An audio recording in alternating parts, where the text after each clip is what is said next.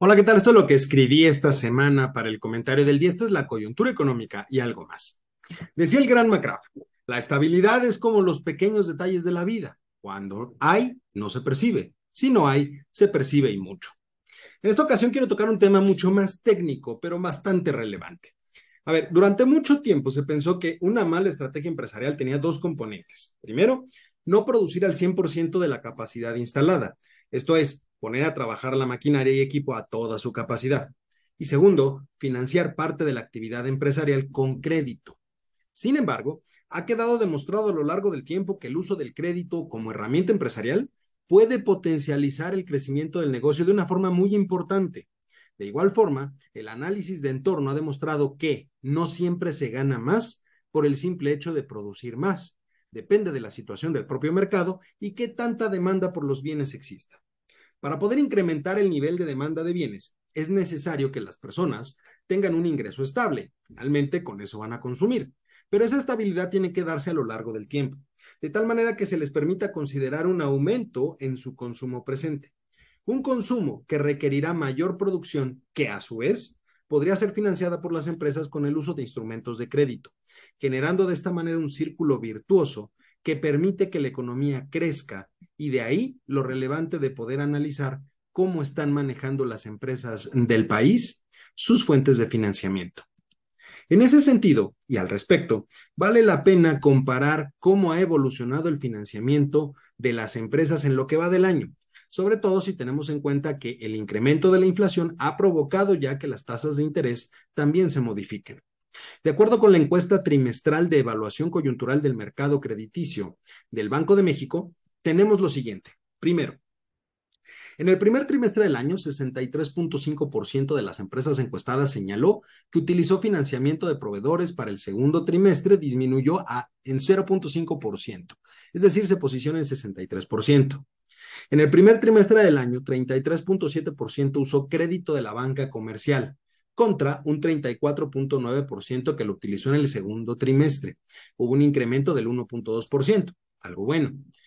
El uso del financiamiento de otras empresas del grupo corporativo y o la oficina matriz en el primer trimestre fue del 14.9%. Para el segundo fue del 15.1%. Es decir, prácticamente un incremento nulo 0.2%.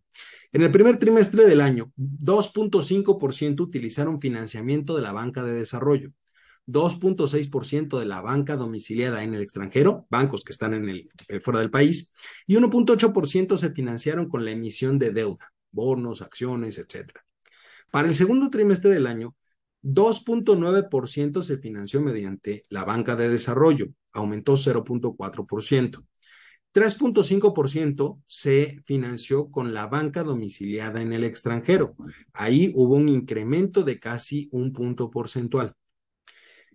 Y solamente 0.8% emitieron deuda, lo cual significa que eh, disminuyó también de manera significativa un punto porcentual. Las empresas que ya contaban con algún crédito bancario al inicio del primer trimestre de 2022 era más o menos el 46% de los encuestados y para el segundo se colocó en el 47%, es decir, se modificó y tiene que ver con algunos buenos resultados que acabamos de mencionar. El 19.5% de las empresas utilizó nuevos créditos bancarios en el primer trimestre y para el segundo fue el 21% de las empresas encuestadas los que las utilizaron. Es decir, sí hubo o sí hay un incremento en el uso del crédito.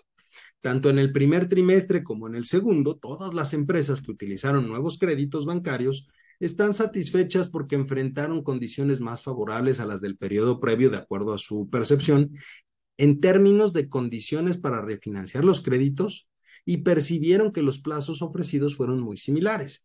Aunque los montos ofrecidos, los requerimientos de colateral, las garantías los tiempos de resolución del crédito, las comisiones, otros gastos y sobre todo las tasas de interés se percibieron con condiciones menos favorables que en periodos anteriores. A ver, en resumen, pues, las empresas sí están utilizando el crédito como instrumento, pero los cambios más sustanciales son en el uso de recursos provenientes del extranjero, es donde más creció y se cambia prácticamente por la emisión de deuda. Esto es motivado justamente por el diferencial que hay en las tasas de interés de nuestro país con el de otros. Se gana o se cuesta menos el dinero fuera del país que aquí mismo en México.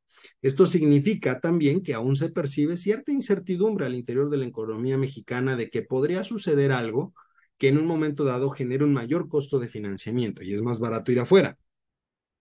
Si esta tendencia continúa, podemos generar o podríamos decir prácticamente que en el mediano plazo habría un problema de, de desincentivación de la inversión, solamente si esto continúa.